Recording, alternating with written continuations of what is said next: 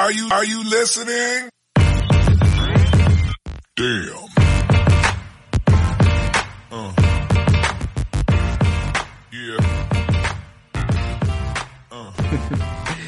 Eh, bueno, pues para todos aquellos que no le conozcáis, él es David. eh, él es creador de contenido en, en YouTube y en diferentes redes sociales. Eh, la verdad me encanta, me encanta haberte podido traer aquí porque es una de las mejores cosas que yo creo que nos ha dado en nuestro caso de Twitch, que es ir conociendo poquito a poco a nuevos periodistas, creadores de contenido, gente simplemente que le guste el baloncesto y la NBA como a nosotros. Así que lo primero, bienvenido. Bienvenido, que, que no te he dado la bienvenida al principio. Nada, encantado. Yo al final, o sea, no tengo problema y si no me comprometo a hacer más cosas con más gente, que es algo que me gustaría, es también por lo que veníamos hablando del tiempo. A mí me cuesta mucho, más allá de organizar mi vida, estar pendiente de otra gente o que otra gente esté pendiente de mí me cuesta porque digo, claro, al final mi canal un poquito en esta vibra siempre ha sido así, es mío y solo mío y lo que hago es mío, lo que no hago es culpa mía, lo que sale muy bien es cosa mía, lo que sale muy mal también es cosa mía. Es un poco una visión individual, pero también porque veo que no llego a otros proyectos. Hace ya unos años, cuando empecé en este mundillo, cuando no tenía el canal, sobre todo, sí que estaba a lo mejor en más webs o en diferentes medios, con un papel más secundario pero este mundillo, bueno, tú lo sabes seguro, te absorbe mucho y ya montar algo a nivel colectivo es una locura que yo llego a un punto en el que dije, no me da tiempo, no puedo. No, no, es perfectamente, es totalmente normal y perfectamente entendible porque hay un momento que dices, bueno, es que de dónde saco el tiempo necesario para hacer todo aquello que me, que me gusta, ¿no? Porque si fuera nuestra ocupación, por lo menos en mi caso a tiempo completo, pues sería mucho más fácil, ¿no? Hacer muchas más Claro, cosas, claro. invertir mucho más tiempo, pero pero de momento por el por el momento en, en nuestro caso no es así.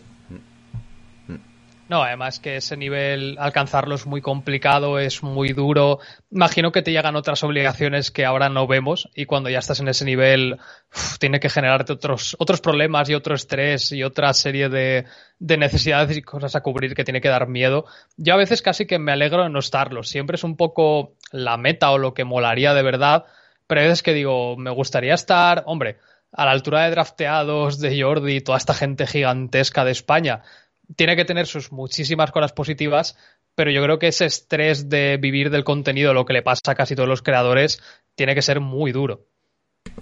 Pues, eh, oye, antes de nada, para poner un poquito todo en contexto, imagino que todo el mundo te tiene más o menos situado, pero para aquellos que han estado un poquito despistados y que no te conozcan, preséntate un poquito, ¿no? Para, para esas personas. ¿Quién es, ¿Quién es David?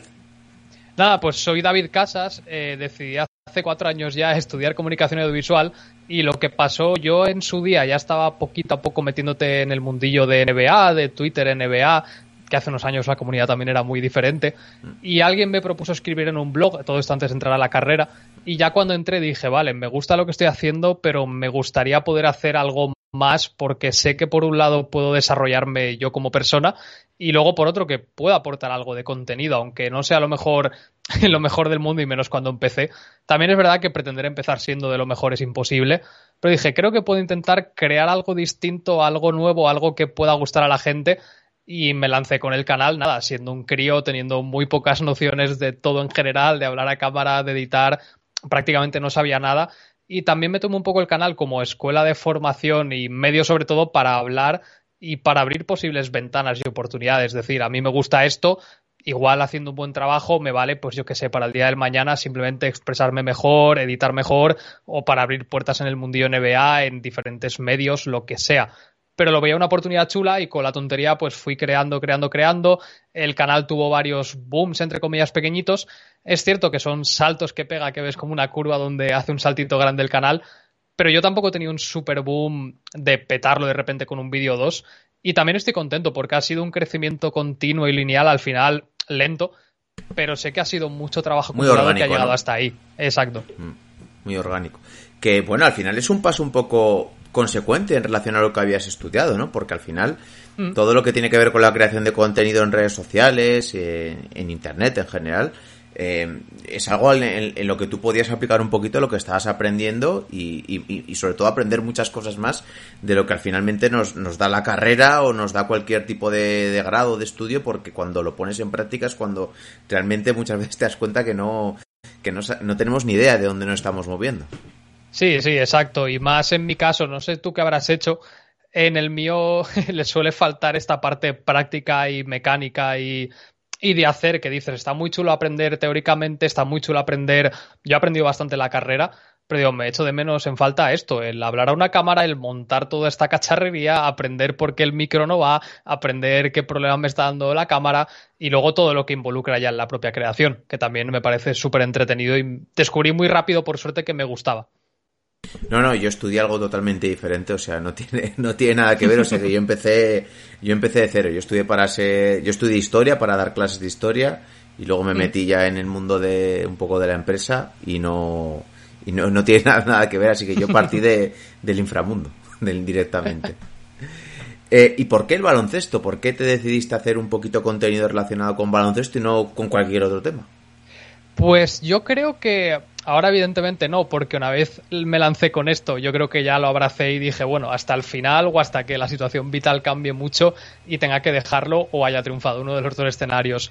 Pero por un poco etapas vitales, hace a lo mejor ya casi 10 años, un poquito menos, pero sí, hace 8 años, igual consumía mucho más tenis, seguía otros deportes, eh, tengo también una afición grande a los videojuegos, pero justo cuando se dio este proceso del salto a la carrera por un lado y la oportunidad de escribir y hacer cosas, fue cuando estaba en mi pleno redescubrimiento de la NBA y disfrutando de la NBA y un poco casi que fue lo dije, vale, ¿qué me gusta? ¿De qué quiero hablar? ¿Qué me gustaría comunicar? Pues el baloncesto, que es el mundo en el que estoy ahora súper metido y aprendiendo un montón y descubriendo un montón de cosas.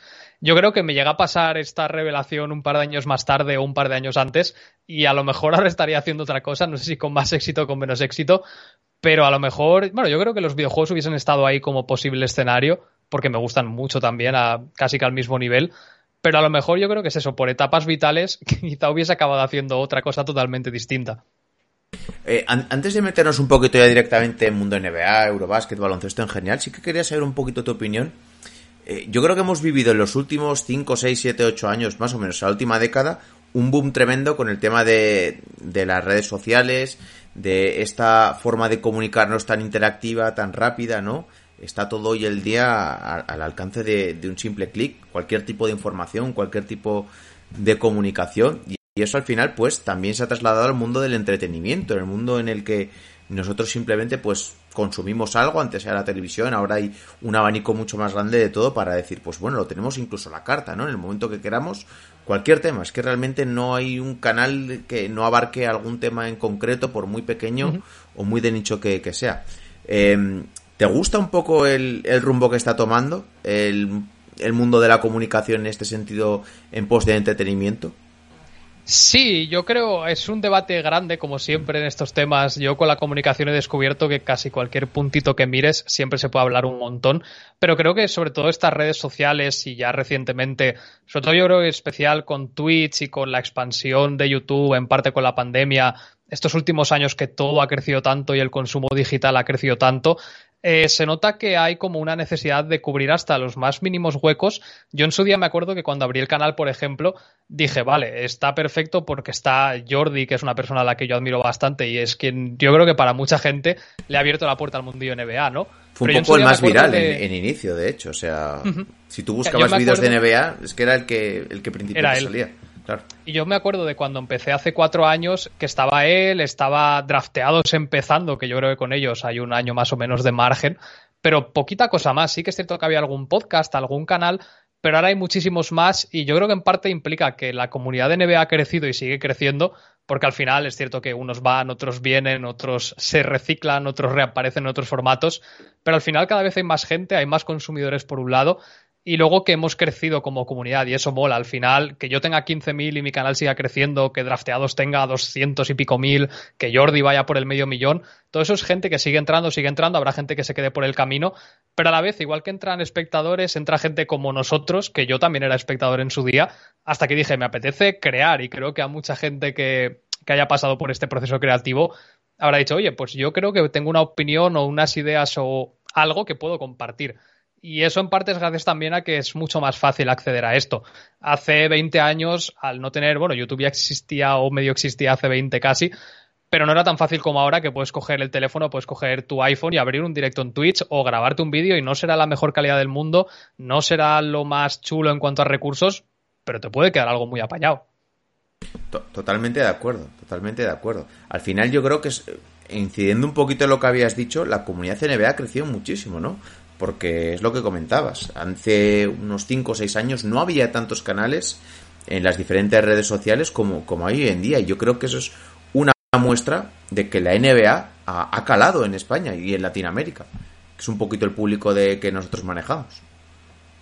Sí, y sobre todo yo creo que es que es eso, ya había una comunidad a nivel estadounidense gigantesca, yo creo que nunca vamos a estar cerca de eso porque al final es uno de sus deportes centrales, pero aquí como cada vez se ha vuelto más accesible, yo aquí es un tema que no he tratado nunca ni en redes ni en mi canal porque es complejo y un poco friki, creo que la NBA lo hace muy bien en cuanto a cómo difunde su contenido, podemos entrar a lo mejor en debates de si podrían hacer algunas cosas mejor, otras peor, pero creo que el mero hecho de que todo sea tan abierto, que sea tan sencillo acceder a ello, que sea tan rápido, que el TikTok de la NBA, el Instagram de la NBA, las redes de NBA, sean las españolas, las oficiales, lo que sea, que tú puedas acceder tan rápido a la NBA sin pagar muchas veces, eh, marca diferencias. Esto también lo hace muy bien la Fórmula 1. Aquí en España, mira que no es mi mundo, pero yo sé que el fútbol no lo hace.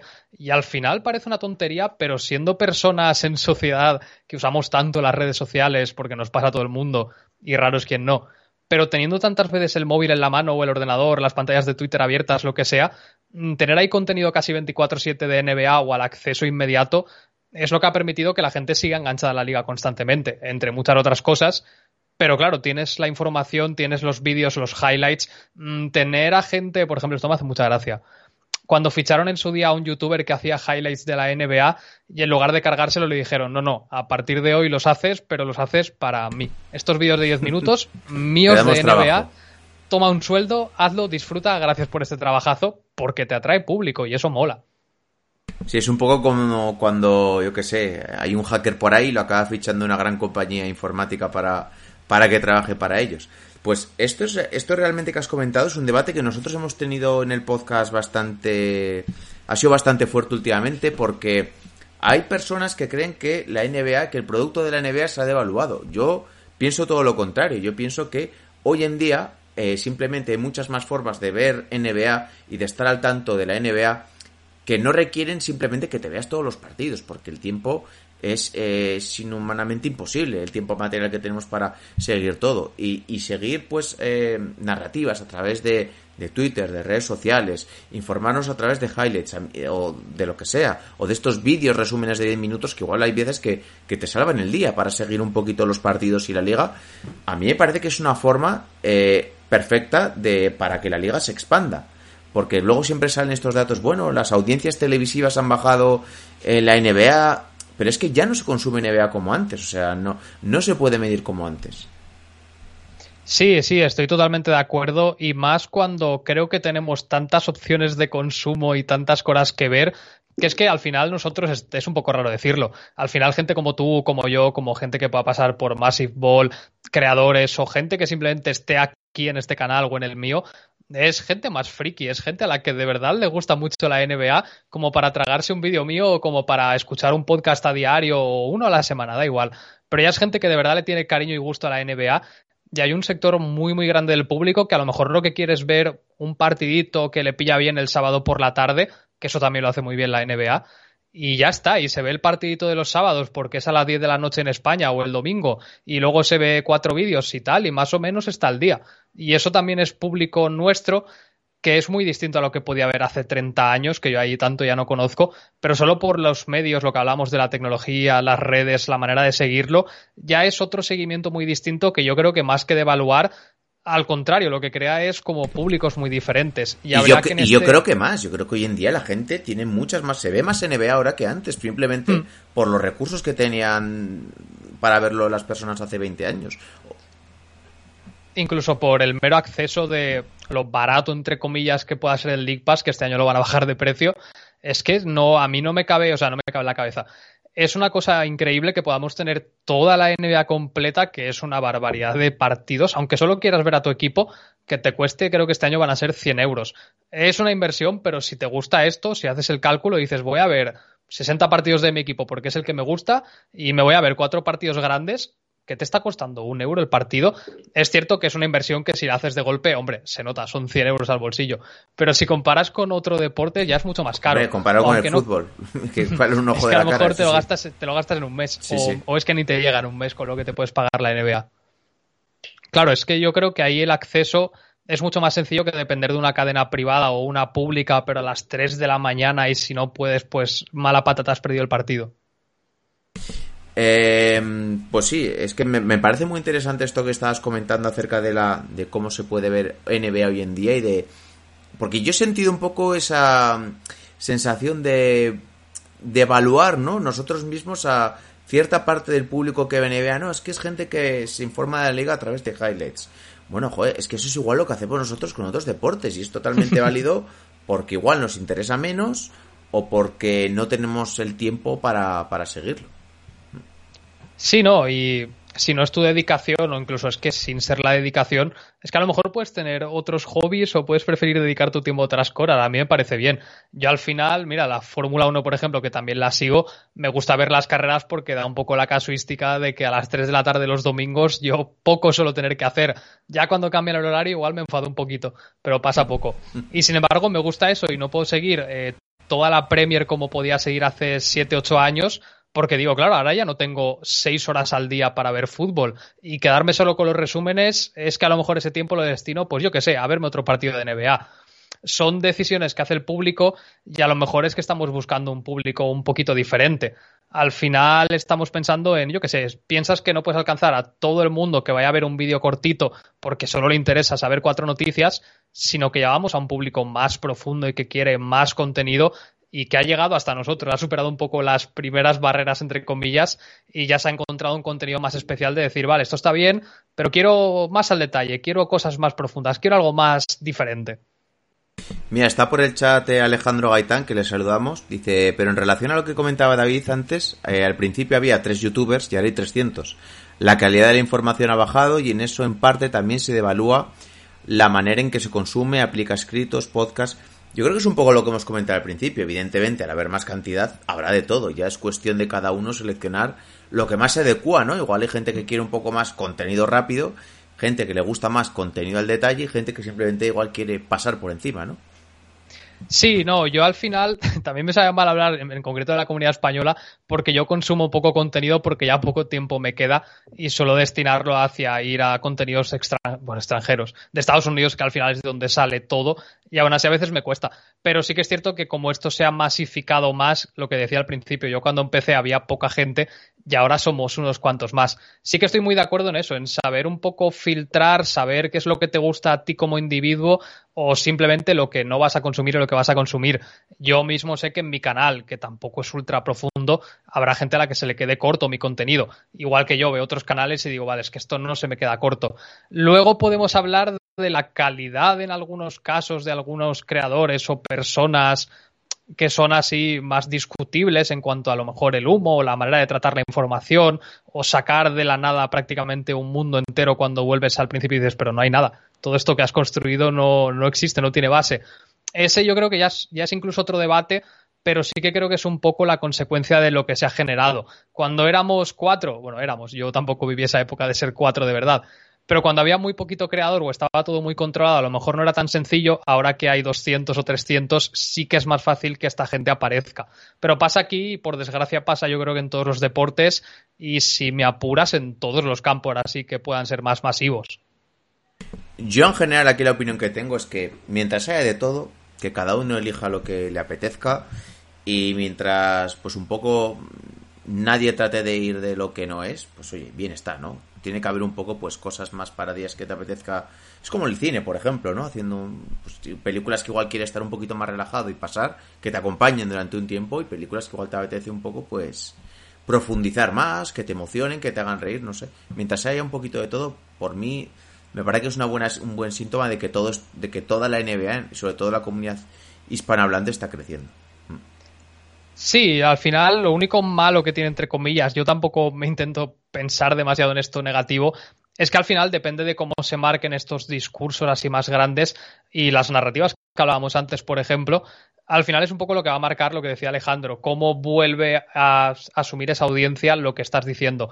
Por suerte, o yo creo que tenemos un poco de suerte, quizá los canales más grandes que tenemos a nivel hispano, que todos sabemos quiénes son, no lo hacen no solo mal, sino que lo hacen bien o intentan ser honestos, intentan no mentir. Es cierto que a veces a lo mejor pues hay más noticias que son más rumor que noticia o más humo que no humo.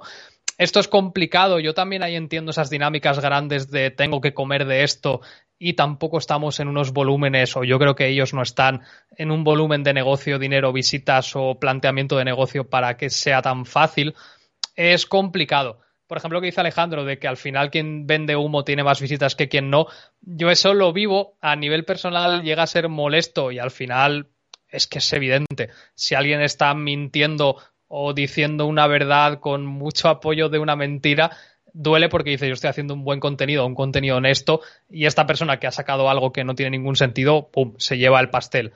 Ahí duele más, pero claro, yo llego a un punto en lo que tú dices, esto va a existir y yo tampoco sé cómo se podría combatir eso si cuando las plataformas en las que estás tampoco les pasa nada. Es complicado de narices. Claro, porque es muy complicado porque significa poner un poco puertas a la información, ¿no? ¿Qué puede decir cada uno? Que mm, no le veo más una solución a, a, corto plazo más allá de que igual estamos sufriendo ahora mismo un boom con el tema NBA en, en castellano porque hay muchos más creadores de contenido que con el paso del tiempo pues la gente vaya aprendiendo un poco más sobre simplemente el funcionamiento de la liga, lo que le gusta, lo que no le gusta y luego pues ellos decidan, ¿no? Es que yo lo veo difícil porque en otros temas eh, y otros deportes o otros temas simplemente de aplicados a cualquier tipo de contenido eh, que lo que decías tú que son que sean tan masivos siempre va a haber un montón de opciones y pues al final la gente es la que va a decidir pues ya sea porque le guste más el morbo, porque le guste más el entretenimiento, la información, ¿no?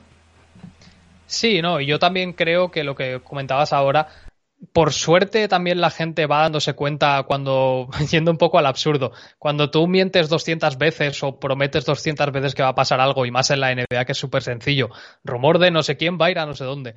A la vez 201, la gente se acaba dando cuenta de que no es verdad o que tu contenido muchas veces no es verdad pero igual que pasa a nosotros a nivel creadores, le ha pasado allí a periodistas que han sido apartados del entorno de la liga o han acabado en medios con mucha menos reputación, ya pensando en Estados Unidos. Y era gente que a lo mejor sí que era más respetada, pero claro, cuando llevas mintiendo mucho tiempo jugando mucho con tus fuentes y resulta que no eres tan bueno, a lo mejor te acaban apartando. Yo creo que también estamos en un periodo en el que esto poquito a poco pasa, muy poquito a poco, y mientras se siguen aprovechando de la situación, quien más hace esto pero creo que con el tiempo la propia audiencia se va a dar cuenta de que esa gente que es un contenido tan de humo y tan de poco fundamento, al final lo acaba filtrando y apartando porque yo creo que ya pasa. Eh, por cierto, me acaba de saltar la notificación que, que España acaba de ganar. Eh, el final del partido nos lo hemos perdido, lo he visto aquí un poquito de reojo. Sí, no, yo igual. Así que bueno, a ver quién no. Si quieres, mira, esto nos puede servir un poquito de hilo para cambiar un poco de tercio y hablar un poquito del Eurobasket, que mm, la verdad hacía tiempo que no estaba tan ilusionado por un campeonato FIBA. Yo creo que también igual eh, después del, del COVID, el año pasado tuvimos los Juegos Olímpicos, pero igual fue un poquito más extraño y este año pues lo yo por lo menos desde mi punto de vista lo estoy viendo de una forma un poco más cercana y, me apetecía, ¿no? Después de la temporada NBA de que se acabe todo, pues pillar un campeonato de estos y sobre todo en unas condiciones en las cuales pues han acudido algunos de los mejores jugadores del mundo y de la NBA. Sí, a mí me sabe fatal porque estoy viendo por desgracia poquito, porque este mes de septiembre está siendo caótico, no te voy a engañar, pero estoy, lo poco que he visto, que al final estoy yendo a buscar pues, los partidos más grandes o donde estoy viendo más emoción, eh, se está notando mucho la subida de nivel, tanto a nivel jugadores NBA, no voy a decir de relleno, jugadores de rol, jugadores de rotación no tan profunda, a las estrellas, evidentemente. Yo creo que no es sorpresa que Jokic vaya paseándose como quiere, que Yanis se pasee como quiere, que estos jugadores de talla mundial como Lucas se vayan paseando, pero también habla muy bien del nivel medio de la NBA, que gente como Kormaz, jugadores en más segundo plano, también brillan mucho y eso nos beneficia, porque una competición como esta, de repente ha visto cómo su nivel simplemente sube porque el resto ha subido. Yo estoy contento con lo que he podido ver, mucho nivel y mucha estrella y no tan estrella saliéndose. Y oye, se agradece porque además justo ahora sin, no sin contenido, pero sí sin NBA y sin baloncesto europeo y sin nada, es un torneo que está sentando muy bien. Eh, ¿Qué es lo que más te está gustando eh, en este comienzo del, en esta primera fase del, del Eurobasket? Eh, a mí es la, es la, igualdad un poquito que he visto en, en, determinados en determinados grupos y sobre todo que cualquier equipo es capaz de ganarle a, a cualquier superpotencia que tengamos un poquito en la cabeza, ¿no? Sí, a mí me ha sorprendido el otro día, bueno, otro día. Grecia una noche ha sufrido más de noche, tarde, día, porque están jugando todo el día. ha sufrido más de la cuenta. Con Serbia creo que no ha sido tanto el caso, pero también es que tienen mucho talento. Eh, me está sorprendiendo positivamente que no hay, que no hay una Estados Unidos aquí, no hay una selección que, aunque a lo mejor luego se la peguen por el camino, no hay una selección que esté arrasando a todo el que se encuentra. Y eso también es buena señal por parte del resto de otros equipos como Ucrania, que dentro de su situación están peleando muchísimo y ganando muchísimo más de lo que yo tenía en mente. También es verdad que yo a nivel jugadores europeos voy bastante más perdido, europeos o en Australia o fuera de NBA, porque al final lo que yo más sigo es la NBA. Me estoy llevando buenas sorpresas y también sorprendiéndome con eso, con jugadores que quizá no tenía tan vistos o que seguían muy de lejos y verlos aquí a un altísimo nivel, es decir, oh, existís, existís fuera de nivel NBA y a lo mejor alguno cuando se acabe esto recibe una llamadita de, oye, ¿qué no te, no te apetece venirte aquí a Estados Unidos a ver qué tal en este equipo? Eh, últimamente también he visto un poco por redes sociales un pequeño debate que ha ido surgiendo entre pues el, los, las diferentes formas de jugar, reglas, baloncesto FIBA, NBA.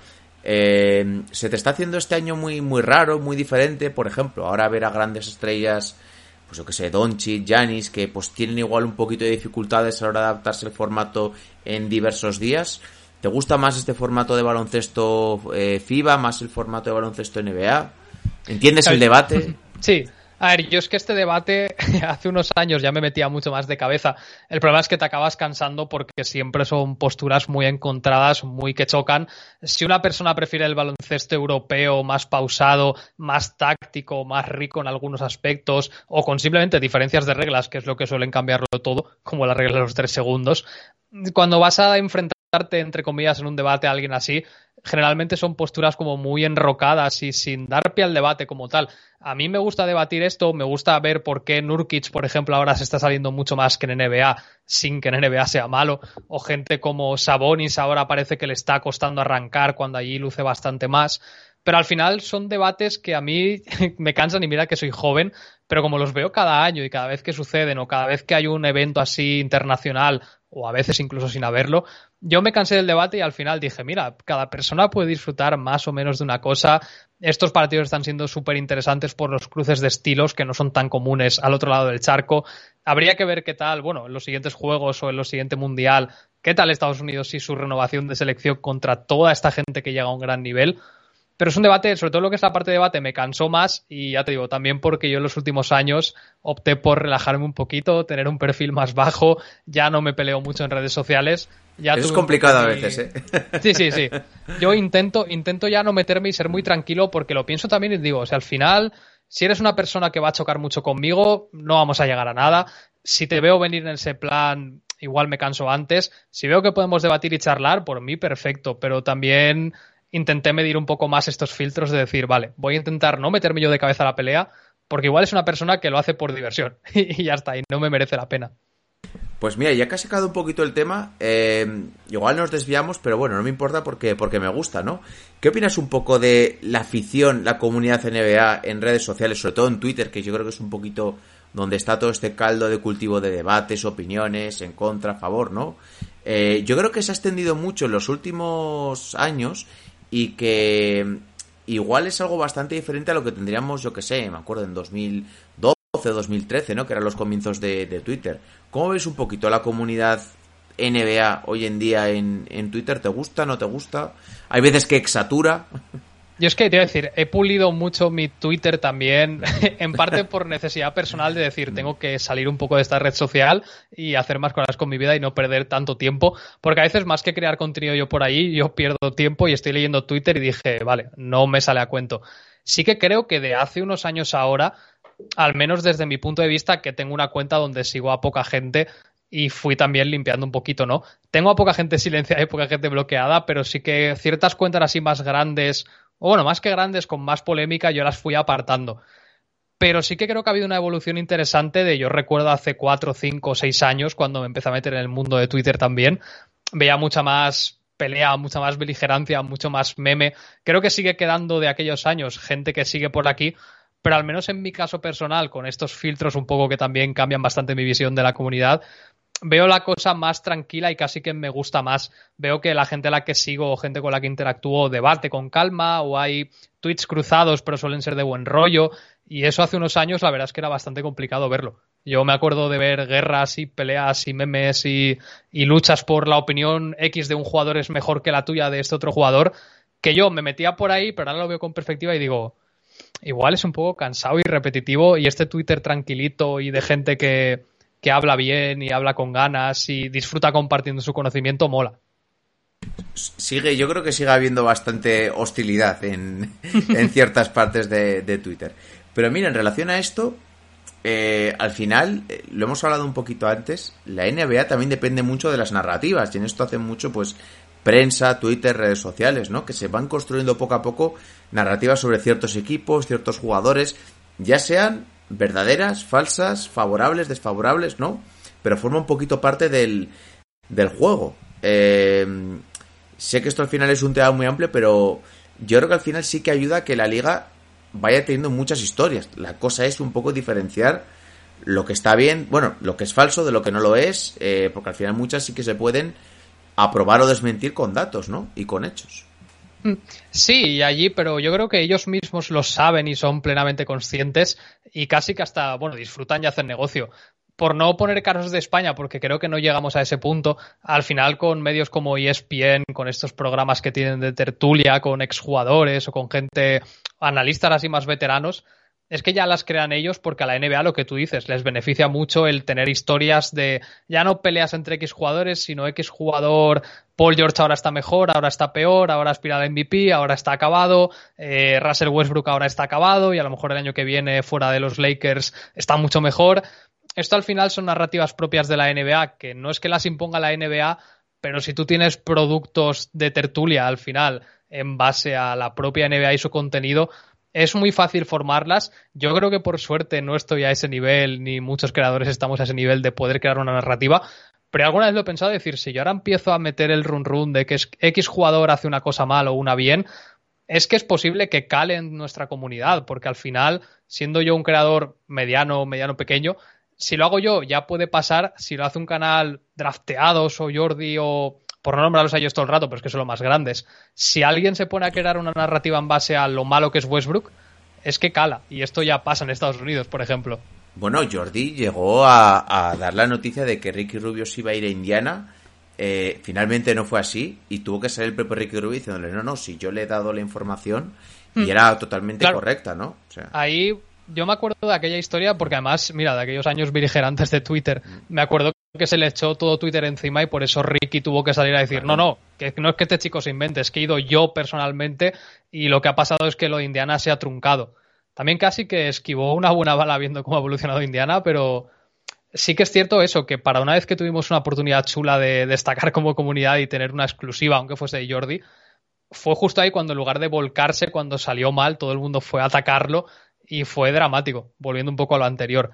Pero ya te digo, más que como eso fue una noticia no es tanto lo que me preocupa como si el hecho de que si a lo mejor, eh, qué sé yo, Barclay vuelve a empezar a decir en ESPN, no sé si está allí, creo que sí, uno de sus programas se vuelve a cebar con un jugador y a atacarlo mucho, cuando a lo mejor es mentira, o al contrario, por no ponernos negativos, cuando se empieza a sobredimensionar a un jugador, a decir, Buah, ya Morant de cabeza por el MVP, Memphis el año que viene primeros, y claro, cuando ellos empiezan y a lo mejor otros periodistas recogen la idea y un tercero fan del equipo la expande, ya tienes una nueva narrativa que a lo mejor se cumple o a lo mejor no porque es exagerada.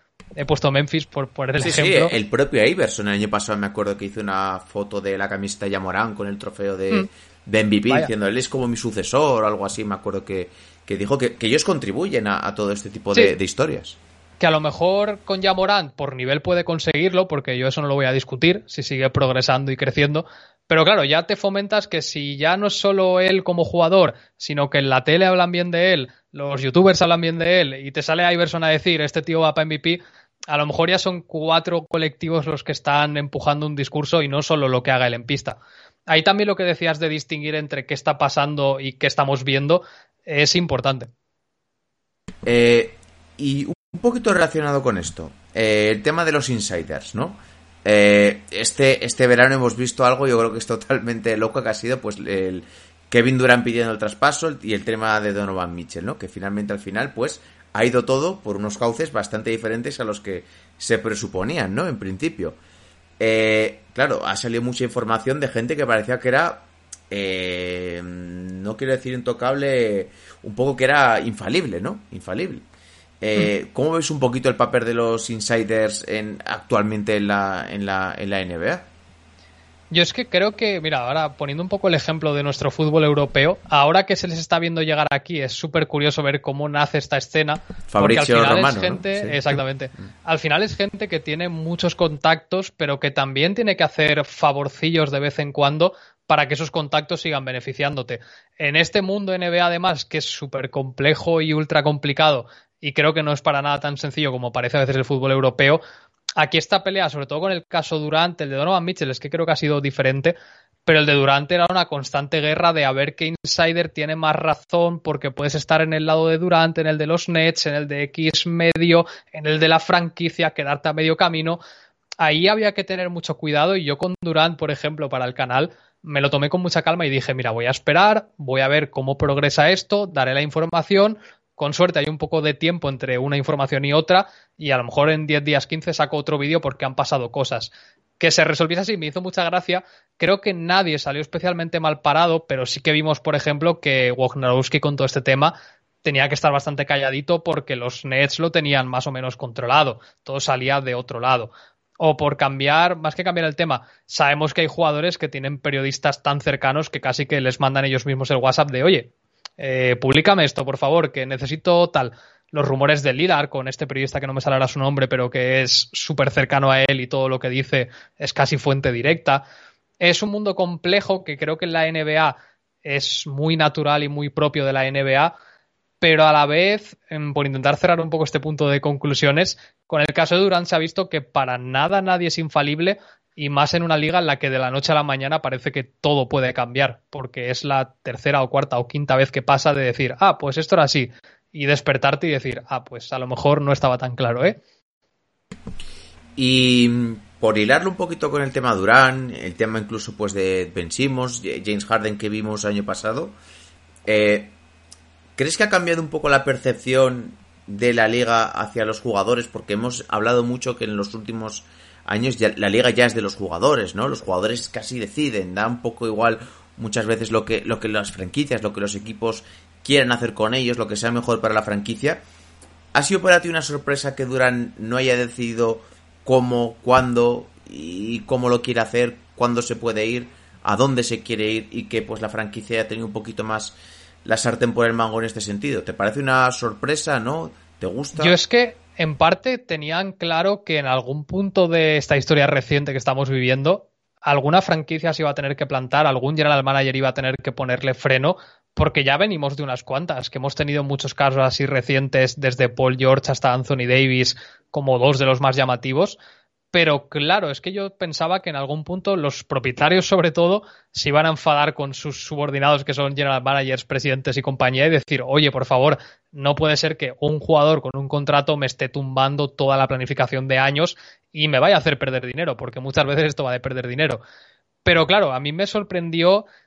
Al final sabía que los Nets, con los cuatro añazos de contrato de Durant, lo tenían complicado. O sea, lo tenía complicado Durant, los Nets lo tenían bien, pero ya aún así me esperaba un poco que fracasasen en su intento de retener todo.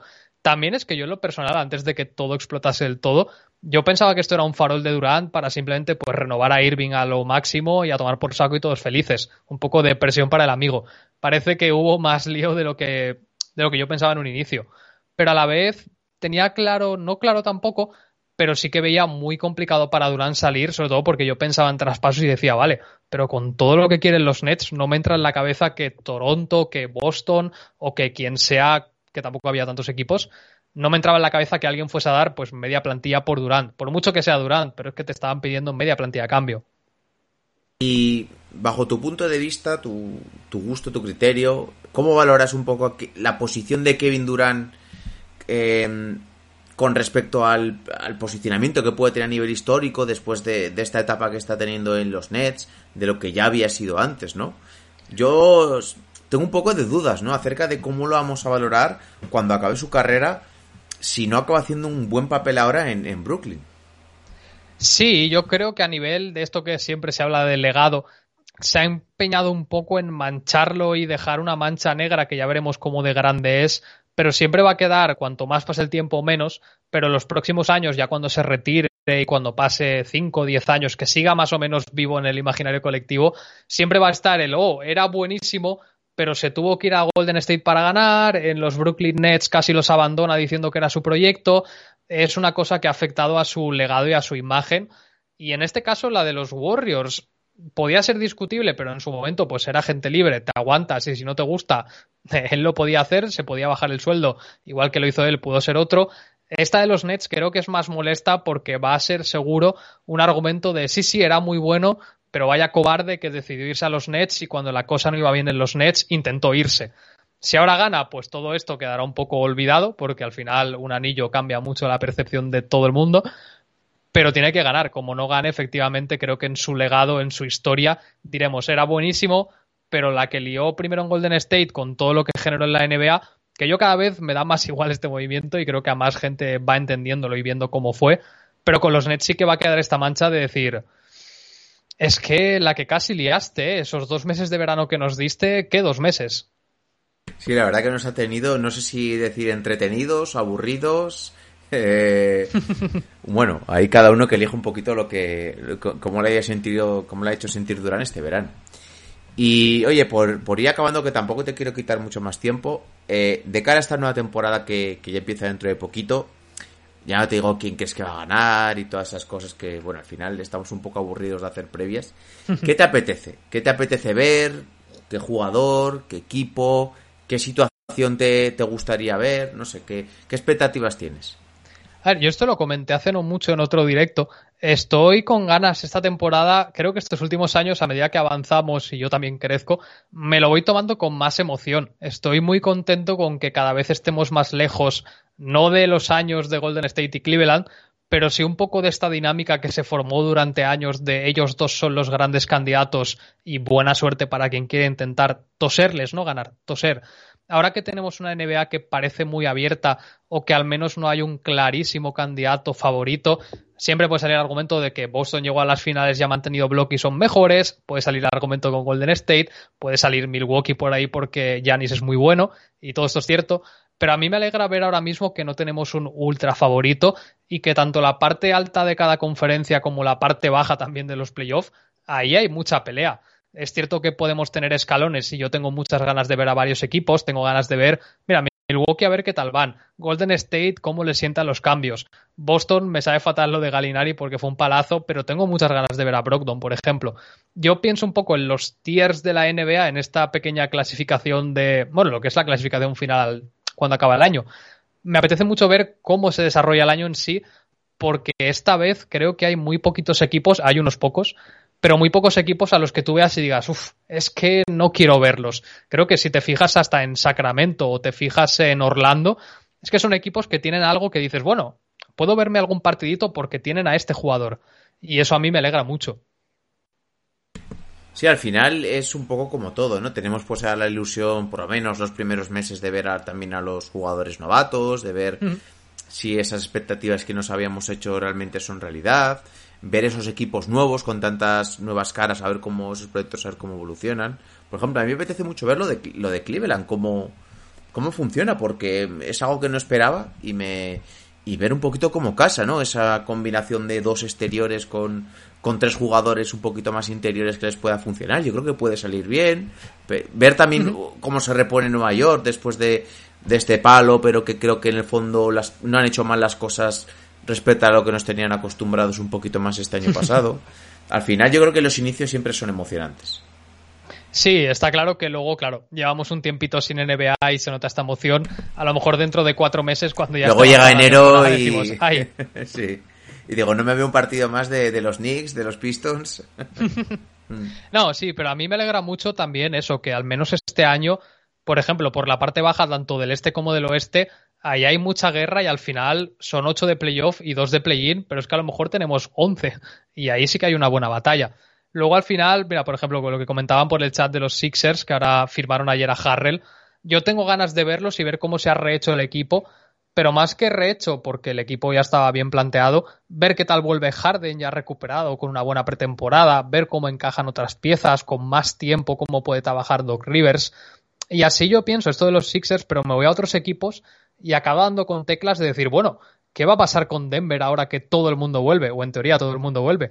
Igual son un equipo mucho más competitivo de lo que tenemos en mente, pero como han estado lesionados, pues o con los, Clippers, hemos borrado un poquito. O los Clippers. O con Lillard, a ver qué sucede. Sí, sí, hay muchas historias por ahí.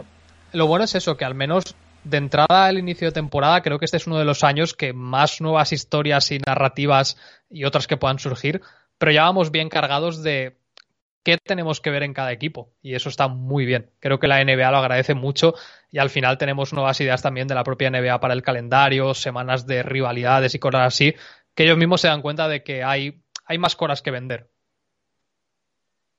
Oh, creo que te acabo de perder. Un segundo. Ay, ahora que me está muteado, perdón, que está muteado. vale, vale. Que estoy aquí para que no se meta mucho ruido de fondo porque mi ordenador va a un millón de revoluciones por microsegundo. Eh, que lo dicho, que, no te quiero quitar más tiempo, que, muchas gracias por haber sacado un ratito para pasar por aquí a charlar con, nosotros. Que para todos aquellos que lo escuchéis en formato podcast, os dejaré sus redes sociales en la caja de comentarios para que le sigáis, que es, bastante activo. Y que nada, que a ver si dentro de poquito, cuando empiece la temporada y pase alguna cosita más, podemos volver a hablar y actualizamos un poquito cómo, cómo está tu proyecto, cómo está la NBA y volvemos a estar otro ratito por aquí hablando. Sí, por mí encantado. Además, ya no será final de verano, que me sabe mal no hacer ni más directos ni más contenido, pero el calorcito que pega tanto los focos como toda la cacharrería y el propio calor, lo sufro, ¿eh? es una cosa, es un tema. Pero por mí encantado volver otro, en otra época más fresquita y también con más NBA al día y a ver cómo ha evolucionado todo. Por mí encantado. Pues nada, David, oye, mucha suerte, mucho ánimo para lo que viene y que estamos en contacto, ¿vale? Nada, igualmente, estamos en contacto. Que vaya todo muy bien. Bueno, un saludo, cuídate mucho, ¿vale? Hasta luego. Chao, chao. Since I got to talk about it, I will, okay? If I'm the Lakers, right, I would consider trading Anthony Davis for Kyrie Irving. Get what? Los Angeles. Yep. When you look at repeat the Los Angeles. Hold on, hold on, hold on. Don't just blow by. Repeat that for the audience. Let's pause for a second here. I would consider trading Anthony Davis for Kyrie Irving. I can't believe these dudes. I, I, I just can't believe it. Stupid.